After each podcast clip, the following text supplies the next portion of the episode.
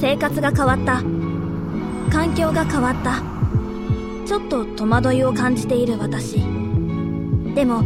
変わらない安心もある。あまたあのオレンジ色のバスがやってきた。私がいつも乗るバスは明治産業のラッピングバスらしい。ラッキーシートに座れたらその日はいいことがあるんじゃないかと期待してしまう。日もまた乗れるかな？あなただけのプラスを提供する明治産業。明治産業プレゼンツアワーカルチャーアワービュー今週は久留米市美術館で開催中の高島彌十郎展に迫っていきます。久留米出身の画家なんですね。そうですね。あの、高島彌十郎、えー、1890年生まれですね。はい、の、いわゆるその洋画家と言っていいんじゃないかなと思いますけれども。うん、油彩を手掛ける。はい。はい。で、まあ、福岡在住の、あの、リスナーさんであれば、うん、特にまあ、お名前はよくお聞きになったこともありましょうし、うん、まあ、特にやっぱり彼の代表作としてよく紹介される、ろうそくの絵とかで、うん、あの、ああ、あの人ね、という、あの、ことで連想される方は少なくないとは思うんですけれども、まあ、お恥ずかしながら僕自身が何よりも、そのぐらいの理解でしかなかったわけですね。で、あの、改めて、あの、いつかちょっときちんと、まあ、特にやっぱその地、あの、地元の作家という認識もあったところもありますので、うん、詳しく知りたいなと思っていたところに、うん、まあ、今回この生誕130周年という形で、うん、えー、久留米市美術館で高島彌十郎展があるということで、はい、勇んで、うん、えー、そのあの、展覧会を拝見し、うん、で、学芸員のお話をお聞き、お聞かせいただいたわけですけれども、はい、結果、めちゃくちゃ聞けてよかったですね。そうですね。うん、あ、もちろんあの、館に入る前に一度梅をめでさせていただいてね、うん、えー、白鳥と触れ、触れ合ってはないですけど、めでさせていただいて、ええ。えー、もう万全の体制で、はい。入館させていただきました。入館させていただきましたけど、いや、本当にあの、高島彌十郎という作家が、いわゆる単純にい。い絵を描くということ以上の、はい、なんだろうな、やっぱその、彼の表現の奥にある精神性とか哲学、みたいなところまで含めて、は、初めてあの作品がなぜああであるのかっていうことを、うん、まあ個人的にも非常によく理解ができた感じがあるので、うん、まあ皆さんにもぜひそれをお届けできればなと思います。はい。えー、久留米市美術館学芸員の中山恵子さんにお話を伺っております。まずは、高島彌十郎、その人について、そして、まあ画業、どんな画業をこう、進んでいったのか、えー、伺っております。インタビュー。今回は久留米市美術館の学芸員中山さんにお話を伺います。中山さんよろしくお願いいたします。お願いします、えー、我々久留米市美術館に来させていただいておりますが、はい。えー、4月4日まで久留米市美術館で開催されております。生誕130年記念高島彌十郎展についてお話を伺っていきます、はい、あのもう我々拝見させていただきましたが、はい、あの今回の展覧会はまあ主に概要を言いますともう画業全体を紹介していると捉えてもよろしいですか？そうですね。あの彌十郎がまあ絵を描き始める10代から、まあ、亡くなる最晩年の作品まであの画業を追ってですねあのベスト版という形でご覧いただける内容です、うん、うん、まずはやっぱり彌十郎その人について伺っていきたいなと思うんですけど、うん、ご出身が久留米なんですか？はい。久留米市出身で、まあ、今から130年前明治23年に久留米市で生まれていらっしゃいます。どどんな家庭にと言いますか？はい。あの高島家というのは当時ですねあの造り酒屋の、まあ、製酒を、えー、醸造している、まあ、大変な資産家だったんですけれども、うん、その高島家の五男として彌十郎は生まれています。うん、で本名は高島彌十と言いました。彌十郎は後に自ら付けた名前です。もう由緒ある家庭に生まれたんですね。そうですね、まあ、当時では、まあ、高島家はあのその土地の、まあ、地主、まあ、有名な立派なお宅でした。うん。その10代の頃からもう絵に見せられていたっていうことですか？そうですね。もう小さい頃からおそらく絵が好きでただあの学業も大変優秀だったので、まあ、お兄さんたちの姿を見ながらですね、うんまずはあの市内の中学明前校に進学しまして、うん、その後は今の名古屋大学旧制第八高等学校に進みさらに今の東大ですね東京帝国大学まで進んでいます。高学歴。高学歴。はい。その学業研究テーマみたいなものはどういう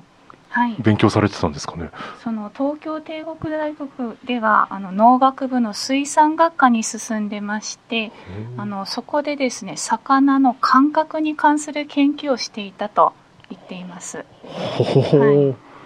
別にじゃあその芸術大学ではなかったんですね。うん、そうですね。もう全く理系で、まあ、生物学者的な、まあ、そういった研究をしていたようですね。うん、なんか全くその絵画と結びつかないイメージではあるんですけど。はい。ただあのその当時のデッサンが残っていまして、はい、まあ、展覧会会場でも出しているんですけども、まあ、魚類のあの解剖図、まあ、骨の骨格図といいますか、うん、そういったあの詳細な鉛筆のデッサンスケッチを残してまして、うん、まあ、それを見るとですね本当に細部まで細かく観察して、まあ、しっかり描ききる、うん、まあ、そういった彌十郎のスタイルのまあ、画業に通して見られるそういったスタイルを少し見ることができます、うん、成績も良かったってことですか？はい。あの大学に進んでも成績はまあ同級生が言うにはずば抜けて優秀で水産学科を首席で卒業しています。でその担当の教授がですねそのまあ彌十郎の秀才ぶりに、まあ、恩師の銀時計を送る、まあ、候補者に選んだんですけども、はい彌十郎はそれを辞退してですね卒業後は画家の道を選ぶんです。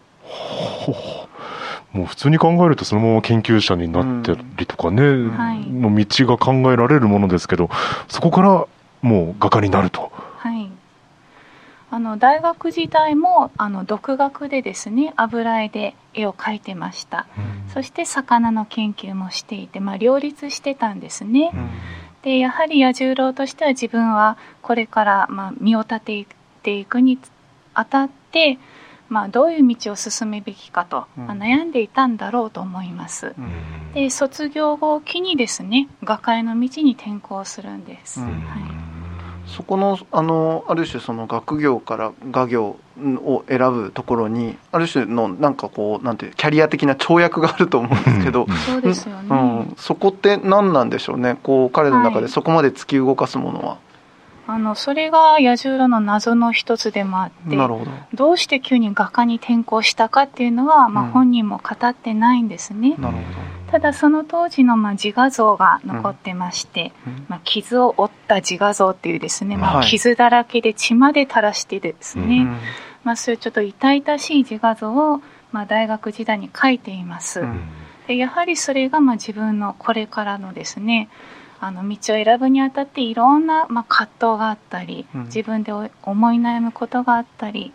まあ、そういった時代を象徴した自画像じゃないかなと思うんです。やっぱなぜ画家への道に進んだのか、はっきりしたことはちょっと本人じゃないとわからない、まあ、そういうところですね。もうその作品は表情がすごいなんかこういろんなことを悩んでるような顔でもありなんかちょっと攻撃的なこう表情でもあって、すごいいろんな思いを感じましたね。そうですねあの彌十郎は生涯自画像4点ほど残していて、どれもすごく迫力があるんですね。まあ、他の画家の自画像と比べて、まあ、大変目の鋭い、まあ、眼光が鋭い何かこちらに宣言しているようなですね、すごく存在感があって、まあ、おっしゃってるにもう一つラクスをかけたる自画像っていうですね、29歳の時の自画像があるんですが、まあ、この頃になるとまっすぐこちらを見据えたですね、うん、あの層、まあ、全周の今朝をかけた姿になってるんです、うん、まあ、ここを見るとですね画家に進んだ理由が、まあ、自分は仏教でいう真理の世界、うん、それを画家として絵で極めていきたい、まあ、そういう自画像の、まあ、宣言ですね、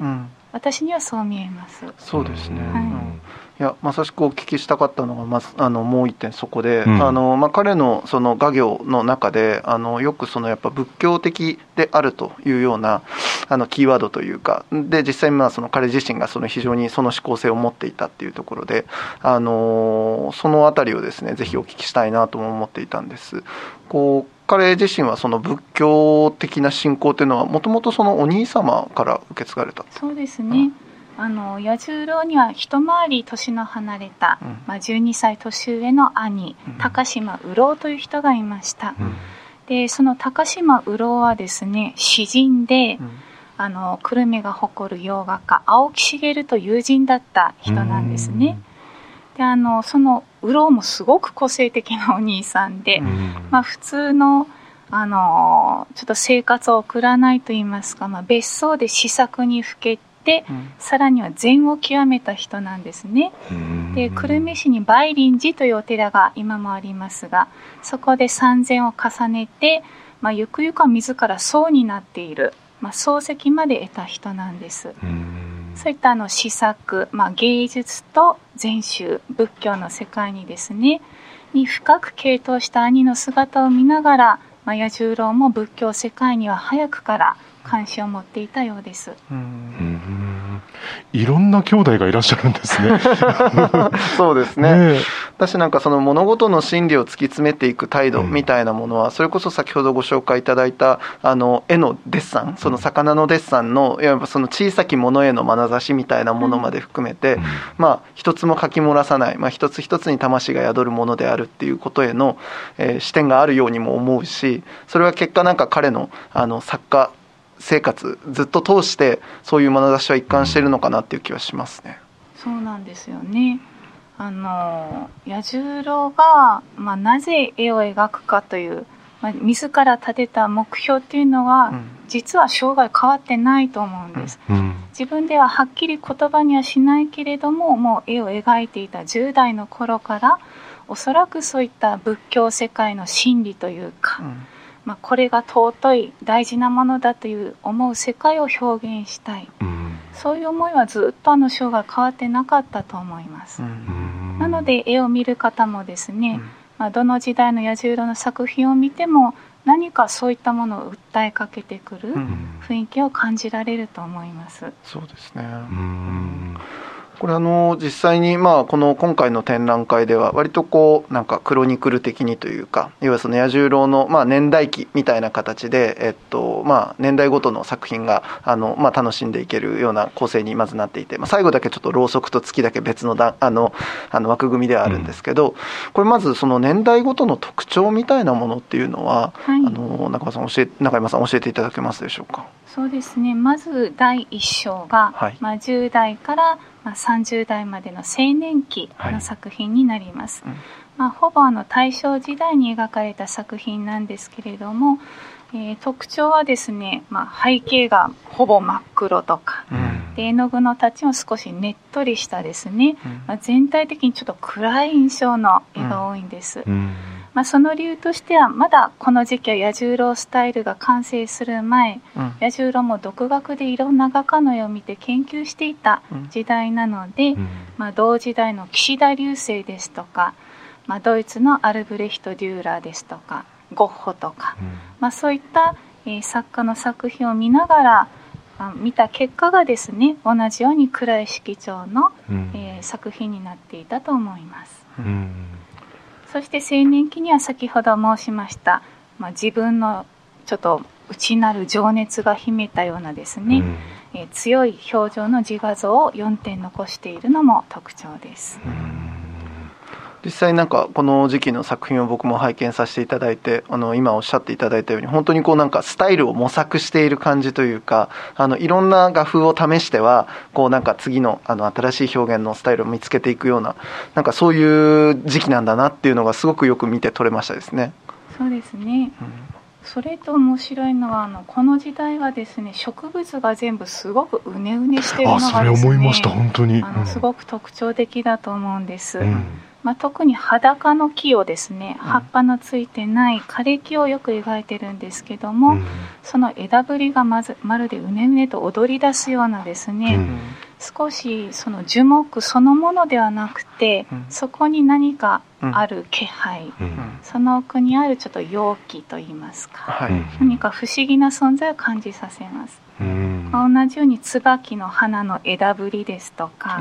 ケシの花の茎がうねうねと上に伸びていく表情、どこかちょっと異様な感じをですね、はい、見る人に与えると思います。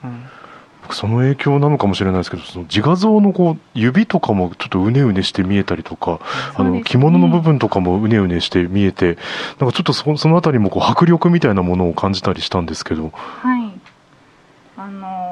そうですね、まあ、リンゴを手にした自画像っていう作品がありましてこれは自分が着た着物も、まあ、うねうねしてますし、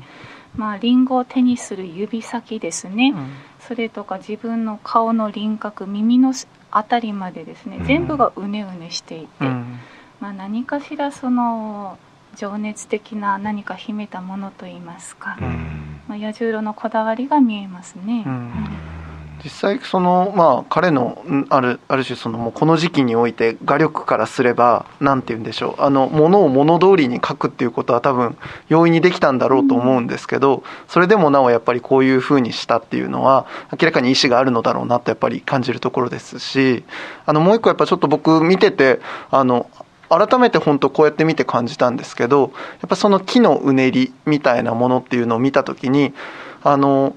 不気味とも取れるし、あのあるいはその作家の心の、まあ、内内たるその迷いみたいなものの反映とも取れるし、一方でものすごく、まあ、ある種そのそれでもなおこう要は太陽を求めてこうあのなんて言うんでしょうあの自らの生命力で生き抜こうとするその生命感というか力強さみたいなものもあの反映しているようにも思えてこの木のうねりっていうのは非常にこうなんて言うんでしょうあの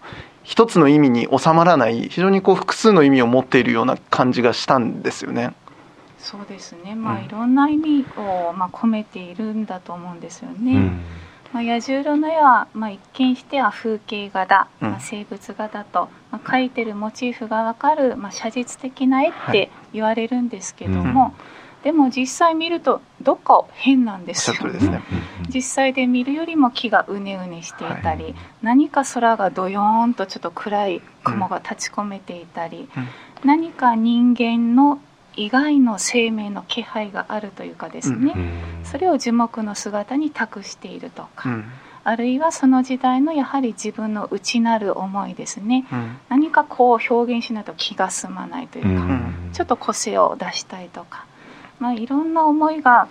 と、まあ、思想ですよね、はい、まあ、この世の真実を表したいという思想ももちろんあったと思います、うん、そういった考えて書いた結果がやっぱこのうねうねした青年期の絵に全て共通してると思いますね。うん、いわゆるこの見たものの美しいハッとする瞬間をただ再現するのではなく、うん、その先のやっぱ表現に触りに行こうとしている感じがすごいしてですね、うんうん、なんかそこになんかこうやっぱこう彌十郎のこうやっぱりこうなんかこう葛藤というか、うん、やっぱ格闘があるなと思いながらでもそれは非常になんかこうみずみずしくもあり、うん、なんかこの時期の作品っていうのは本当になんか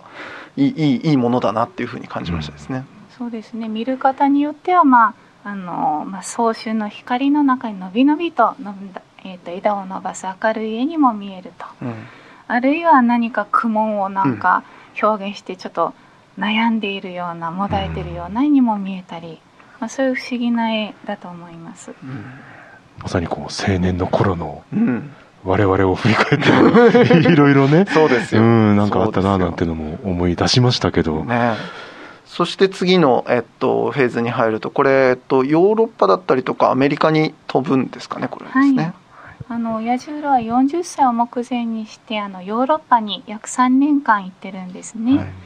でまあ、その理由もはっきりとは言ってないんですけれども、まあ、おそらく30代まで、まあ、独学でですね自分の信じるスタイルでコツコツ描いていて、うん、やはり画家として一度は本場ヨーロッパの古典絵画を見てみたい、うん、まあ、そういった思いがあったんじゃないかと思います。うん、でまずニューヨークに渡って、まあ、そこからヨーロッパ、まあ、パリを拠点に各地を巡っています。でまあ勉強のためにっていうことですかね。そうですね勉強のためというよりは、まあ、自分の今の実力を試したい、まあ、そういった気概があったと思います。となると、まあ、影響を受けてその画風といいますか、はい、えー、ちょっと変わってきた部分も生まれたわけですよね。そうですねあの結論としてはですねいろんな西洋絵画を各地の美術館で見たりしてるんですけども、うん、大きく影響は受けていないんですね。まあ、その証拠に帰国後描いた絵を見ていくとやはり彌十郎独特の少し不思議な何か気配を感じる、うん、まあ、しっかり写実で通す絵に戻っていまして。うんでただあのヨーロッパ時代各地で写生をすることがほとんどだったので、うん、あの素早く描く必要がありましたので、まあ、筆使いが、まあ、日本で描くよりは伸び伸びと、うん、まあ、速いタッチになっていたり、うん、まあ、西洋の,、まあ、あのちょっと乾いたフードに触れて、明るい日差しの中で、まあ、描いたせいでしょう、まあ、画面全体も明るく変化しています。うん。うん。うんなんか僕はなんかここの時期を見てなんか非常にこうトンネルを抜ける前の、あのなんか勢いがついていく時期みたいなものをすごく感じたですね。なんかねそれは本当に実際にその筆致の速さとかっていうのももしかしたら無意識に感じたのかもしれないんですけどなんかこうああとちょっとだよ。あとちょっとで君 マジでスタイル見つかるかんねっていうなんかその直前のですねこうなんか帯同みたいなものをですねこの時期の絵にすごい感じましたですね。あのまあ、まだその途中その人生の中の途中ですけどそんなにやっぱ周りのこう同じ絵描きさんとかとあまり交流されてないんですね。そうですね。あのそもそも彌十郎はあの美術団体に属さなくてですね、まあ、生涯まあ一人で、まあ、一匹狼で描いてきた画家さんなんです。で描いた作品もまあ数年に一度自分だけの個展で発表するぐらいで、まあ、大きな公募展美術展に出品はしてないんですね。ですので当時のマスコミから注目されることもなく、一般には知られていない、なので生前はほとんど無名の画家でした。そうしてついに日本に帰ってきて、はいはい、そしていよいよ、まあ、あのいわゆる僕らが知っている彌十郎にどんどんこうなっていくような感じなんですけれども、うん、この時期は一体どういう時期だったでしょうか？そうですね、えっと、ヨーロッパ3年間あちこち回って、うん、で帰国してまずあの久留米の実家に帰ってきてですねそこの庭に小さなアトリエを建てて制作をまた始めました。うん。やはりその頃も40代の彌十郎ヨーロッパでいろんなものを見て制作意欲も高まっていたと思うんですね。うんまあ、近年発見されたカラスウリとか、うん、まあ、大変力のある生物画をよく残しています。うんかなり本当あの線もはっきりしてくるというかあの生命力を感じますよね、うん、うん、かなり強い絵になっていくわけですけど、うん、これあの私ちょっとあの図録も拝見しながらあのあるキーワードが気になってで僕今回やっぱその実は目線で見て本当にそうだと思ったのが彼の絵には非常にこうなんかこう力強さみたいなのを感じる時に実はそこに必ず輪郭線をこう描いていくというか、その要は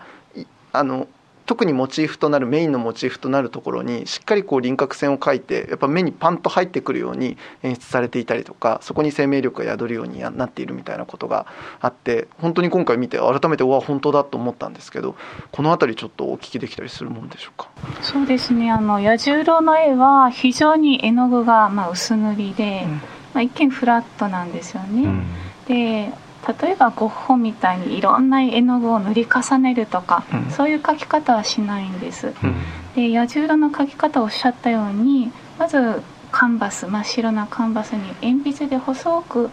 見えるものの輪郭線を取って、うん、あとはもう色でですねその輪郭線を丁寧に丁寧に小さく小さく塗り埋めていくという、まあ、そういう描き方なんですね。で用いた筆も、まあ、面相筆みたいな細い筆が多くて、うん、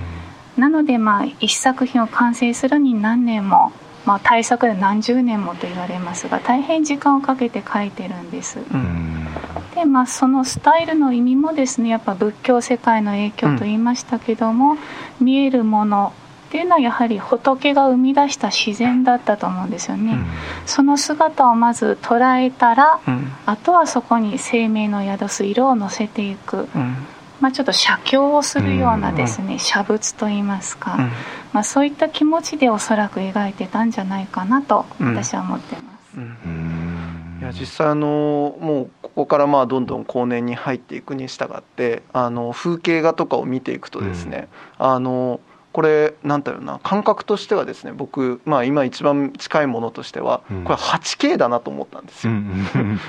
要は全ての対象に等しくピンが当たっていて、で人間の目だと普通だったら捉えられない情報量を全部一画面に収めた時にすごい時空が生まれるんですよ。一回時間が止まったような全部の画面が等しくバンと入ってくるような感覚。でその驚きというかちょっと圧倒される迫力みたいなものっていうのは、うん、翻ってやっぱ今中山さんがおっしゃっていただいたようなその仏教的なやっぱ一つも書き漏らしてなるものかっていう、うん、そのまあその対象への敬意みたいなもの畏怖の念みたいなものがはっきりと現れてるように感じたんですけど。うん、そうですね。まさにそうで、まあ、彌十郎はですねあの花一つ、まあ、砂一粒をまあ、人間と同じように見る、まあ、動物に見る神と見ると、まあ、そういった言葉を残してるんですね。まあ、つまりこの世に見える自然一つ一つ全てに神の姿があると、まあ、そういう意味で描いていくとやはり目に見える風景、まあ、どこもおろそかにせずですね同じような集中力で描ききってるんですね。でカンバスの隅々、まあ、どこにあの 焦点当てても同じピタッと焦点が合うような、まあ、クリアに見えてくるようなそういう不思議な絵になってます、うん、あれ人間の目だとありえないから、ね、いやそうだよね、まあ、ちょうどあのインタビューさせていただいてる部屋にもあの大きなポスターが、はい、菜の花の作品が、うん、えー、見えてるんですけど、うんすごいもんね。そうそうそう これあの現実にこのこの情報量を一目で見るって不可能なんだと思うんですよ、その菜の花畑なんですけど、うん、一番手前の菜の花の奥のどこまでのの奥の菜の花が葉っぱだけ描かれてるのかっていうのもなんかすごい見入っちゃいますよね、うん、驚異的な描き込みの量と気迫みたいなものがありますよねこれね。そうですね。菜の花も何本あるかもと数えれないんですけれども まあ全部が主役と言いますか、うん、まあ普通だったらまあはい後ろの方のですね菜の花春霞にぼかしてしまうとか、うん、そういう処理をしそうなところを、うん、まあ前にある菜の花も奥の菜の花も、左から右まで隅から隅まで、まあ、同じ細密度で描いています。でこれじゃあ遠近感がないのかって言ったら、うん、実はこれなくないんですよ。で、ね、これ僕実はこれ自分なりに見てうわこれ本当だと思ったのが、うん、構図がすごいんですよこの人。で例えばあの結構その風景画の中でも、実は道のモチーフが結構よく出てくるなと思っていて、これ画面の手前から奥にですね、少しずつ目線をこうやる、まあ、その装置として道が使われていたりとか、あとまあその下から上に木が伸びるとか、菜の花が伸びるとか、要は非常にこう目線の誘導を対象の形でよってですね、すごいあの巧みにやっていて、でかつそれを一個一個その人間離れした、あの技巧で全部書き込むということで、なんかですごいバランスで要は画面を成立させてんだなっていうことが今回分かってですね。個人的にこれはちょっとすごいものだなって思っちゃったっていうすいません。感想なんですけど。なんかあの奥にある山の稜線とかね、その辺りとかもすごい精密に書かれてるんですけどあのちゃんと奥にあるものになってますしね、あれは観察力ってものなんですかね。うんそうですね。まあ隅から隅まで克明に描くということと、うん、まあ、今おっしゃったような安定した構図ですね、うん、まあ、画面の下半分がまあ大地だったり、うん、上半分がまあ空だったり。そういう安定した構図で、まあ、一見、まあ、落ち着いた画面には見えると思います。しかも塗りそんなに塗り重ねてるわけでないのにってことですよね。いやちょっとねこれは本当にあの、やっぱりなんだろうな本当に絵が上手い人なんだなっていうのがだしなんかそれはあのなんだろう技巧でただ上手くなったってことではなく、うん、やっぱりそのめちゃくちゃその、まあ、ある種仏教的精神というか、うん、対象をとにかく緻密に見ることから生まれた技術だったんだろうなっていうのが今回すごい感じたところでした。うん。あの生物画もたくさんありますけどあのリンゴをよく使ってらっしゃる、はい、モチーフとして使ってらっしゃいますけど、もうリンゴもやっぱ一個一個、まあ、時代にもよりますけど一個一個違いますもんね。リンゴですもんねそれぞれの。ね、リンゴも好きで、まあ、生涯描いてますね。はい。まあ、リンゴを手にした自画像から始まって、まあ、リンゴだけ。そしてまあリンゴとまあブドウ梨、まあ、その他の果物と合わせた生物画をたくさん残してます。ここの生物への眼差しみたいなものもなんかこうどうなんでしょう。やっぱその作家の内面みたいなものっていうのは現れているものなのか。それとももうこれはもう巨神短海とにかく見て書くっていうことに端的したものなのか。どうだったんでしょうこういうの。は。やっぱりあの風景と見か彌十郎のものの見方は同じだと思うんですよね。うんうんで、まあ、ブドウとリンゴという絵がありますけども、うん、まあ、ブドウ、まあ、小さなブドウ一粒一粒に等しく光が当てられてるんですね、うん、白いの具で光ハイライトが丁寧に入っています、うん、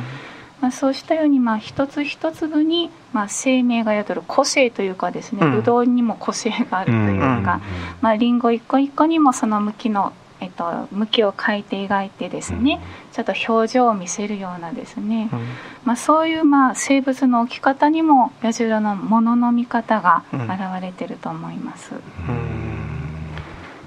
そしてですよ、はいはい、であの、まあ、今回の展示のですね、うん、最後のブロックのところにですね、はいはい、あのまあ、彌十郎のある種、まあ、シグネチャーというか、うん、あの一番こう、まあ、皆さんがよく知っている、うん、あの絵としてあるであろうろうそくの絵、はい、でおよびあと彼がよく描いた月の、うん、えー、モチーフですね、まあ、この2つの、まあ、特集されたブロックがあるわけですけど、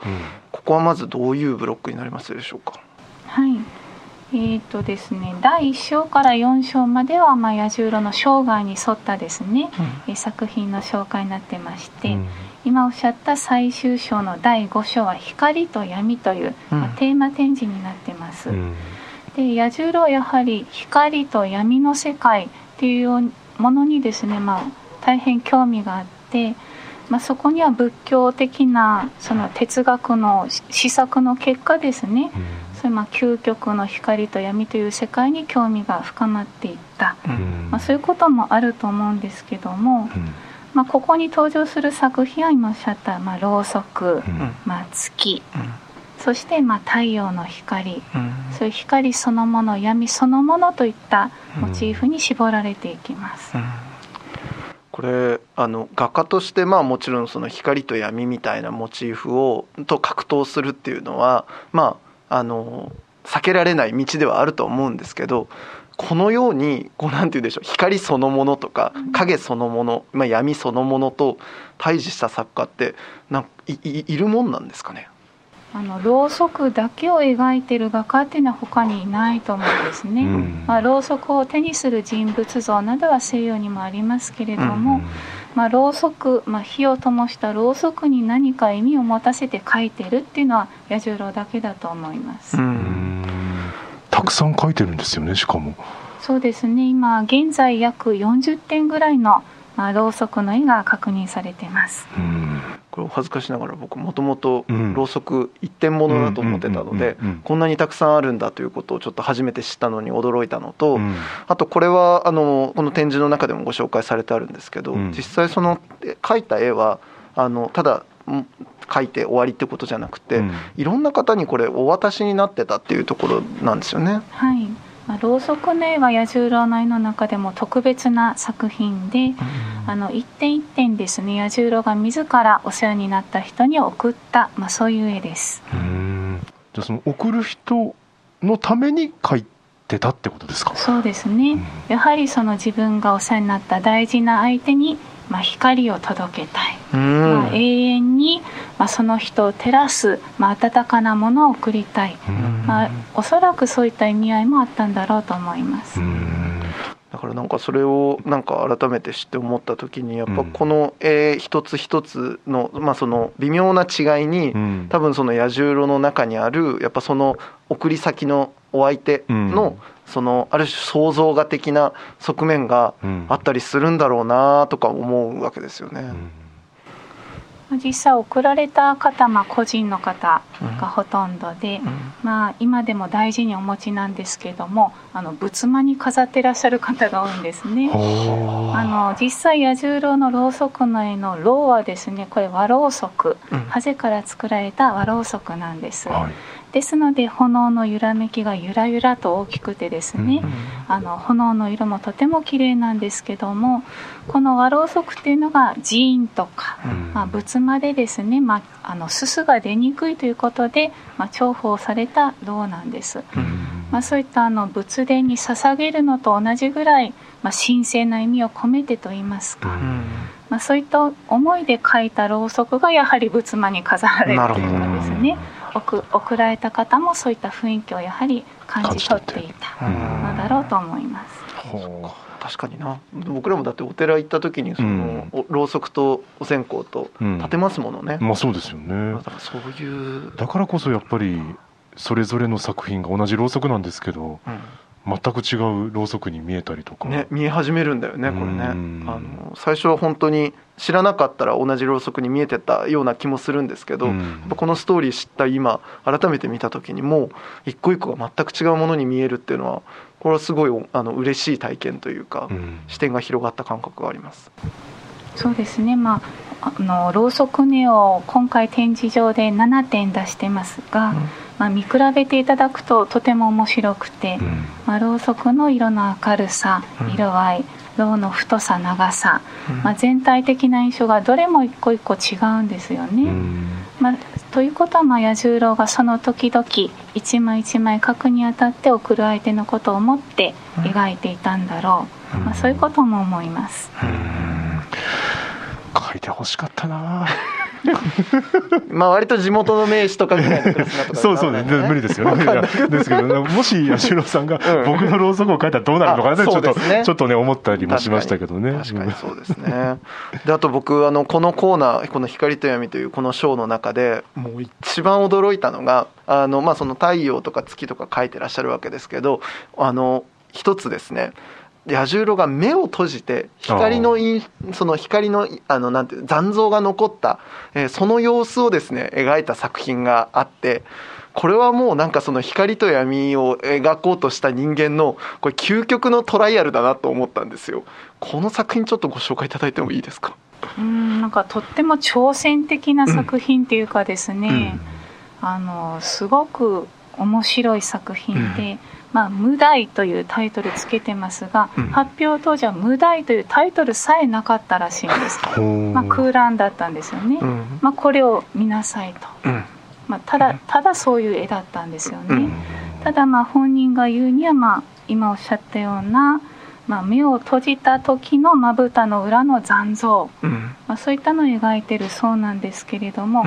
あの絵を見ると本当抽象的なですね、うん、何か宇宙の広がりを思わせるようなですね、うん、まあ、無数に光のあの粒が散らばる、まあ、本当に不思議な作品です。うん僕はなんかこうあのある種この彌十郎が追求してきたその作品を通してやってきたことの精神性の僕極北はなんか僕この作品に勝手にちょっと見る思いをしたんですね。要はもうないものを見るみたいな。空を見るというかあのもう行くとこまで行ったなというか、もう精神性哲学性のもうあの本当一番端だなと思いました。はい。何かちょっと全問答のようなですね、まあ、そういう絵が結構あるんですよね。なんでこんな絵を描いたんだろうと、うん、まあ、ちょっと全問答答えはちょっとはっきり出ませんけれども、うん、まあいろんなことを考えさせてくれる絵ですね。うん当然のごとく一個一個めちゃくちゃ絵がうまいからさ。いやそうなんですよね。そうあの光を捉えるにあたっても、うん、こんなに精密にその光の光彩、こう光が放ってちょっと色が変わっているブルーに黄色にオレンジに、えー、みたいな、うんうん、そのありようをこんなに緻密に正しく再現できる上に、それが単純な再現以上のやっぱり表現としての意味をちゃんと備えているっていうことに、まあなんか僕やっぱこの第5章のブロックでもなんかもう本当もう完成も完成だなって感じがしたんですよね。うん、この光がね確かにこうだもんなって思うその三好君おっしゃったその無題のやつはね、うん、ややっぱずっと考えちゃいますね。その自分だったらこうどう見えるのかなとか、うん、どう思うのかなとかなんかその自分にやっぱ置き換えてしまうというかね、うん、うん、なんかそれもそういう視点を教えてくれてるのかな彌十郎さんはみたいな感覚になっちゃうんですけどね。そうですね。やっぱりその行き着いたこういった光の表現の絵を見てもですね、あの初期の頃からやっぱうねうねした植物の姿に何か見えない気配を感じる、うん、まあ、そういうことを言いましたけどそういう見えないもの見えない世界っていうのをですねやはりヤジは常に意識していた人だろうと思うんです。うん。だからこそ、まあ、見えない、まあ、霧とか、うん、あの空気感ですね、うん、そういったあの霧の風景画もよく描いてますし、うん、まあ、生物画だったら一個一個に本当は光が遠くあの均等に当たるはずのない、まあ、もので描いてたりとかですね、全てにもの光を当てたいというですね、まあ、そのあの何か見えない世界をまあ、見ていった結果がですねこういう光そのものの、まあ、追求になったのかなという気はします。研究熱心なんだな。うん、いや本当に弓道的な、うん、あの作家さんだったんだなっていうのが今回本当に分かったし、うん、やっぱそこの根底にやっぱその仏教的なやっぱ信仰というか、うん、信念みたいなもの、哲学みたいなものがはっきりとあったっていうのが、うん、なんか接続できたのがですね、あのすごく嬉しかったし、まあもうそれを捉えるだけでもですね、今回のもうこの展覧会は必見ですぞと、あの強く推したい。あの本当に見れてよかった展覧会でした。うんまあ、改めまして今回の展覧会としてのこう見どころを挙げていただくとしたら、まあ、全部とはもちろん思いますが。はいそうですねあの久留米出身の洋画家高島屋十郎の、まあ、画業ですね代表作を含めて画業を通してあのしっかり見ていただける展覧会になっています。うんそして今の時代この絵を見ているとですねやっぱり彌十郎の絵の強さというのがですね皆さんにきっと響くんじゃないかと思うんです。で彌十郎の絵っていうのは一見静かでですねシーンとあの静まり返った緊迫感のある絵なんですけれども、まあ、その奥にはですねこの自然の真理、まあ、大事なものは何かと。まあ、そう問いかけてくるようなですね、うん、まあ、彌十郎の声が聞こえてくるようなそういった強さが実は秘められてると思っています。うん、ぜひあの作品の前じっくり佇んでいただいて、まあ、彌十郎が込めたそういった気配、うん、世界の、えー、存在を感じていただきたいと思っています。で個人的にはあの途中休憩スペース行っていただいてあの庭を見ていただいて。出た。出た。我々が最も愛する空間ですね。はい、一旦またこうリセットなりこう振り返っていただくなりしてまた行っていただくっていうのもいいかなと、はい、パラダイスですね あそこはね。まさにパラダイスパラダイスでした、はい、いや面白かったです、はい、ありがとうございました。ありがとうございました。あの発球があのシュートがあの音楽が僕たちに勇気をくれた明治産業はスポーツそしてさまざまな文化カルチャーを応援しています。あなただけのプラスを提供する明治産業。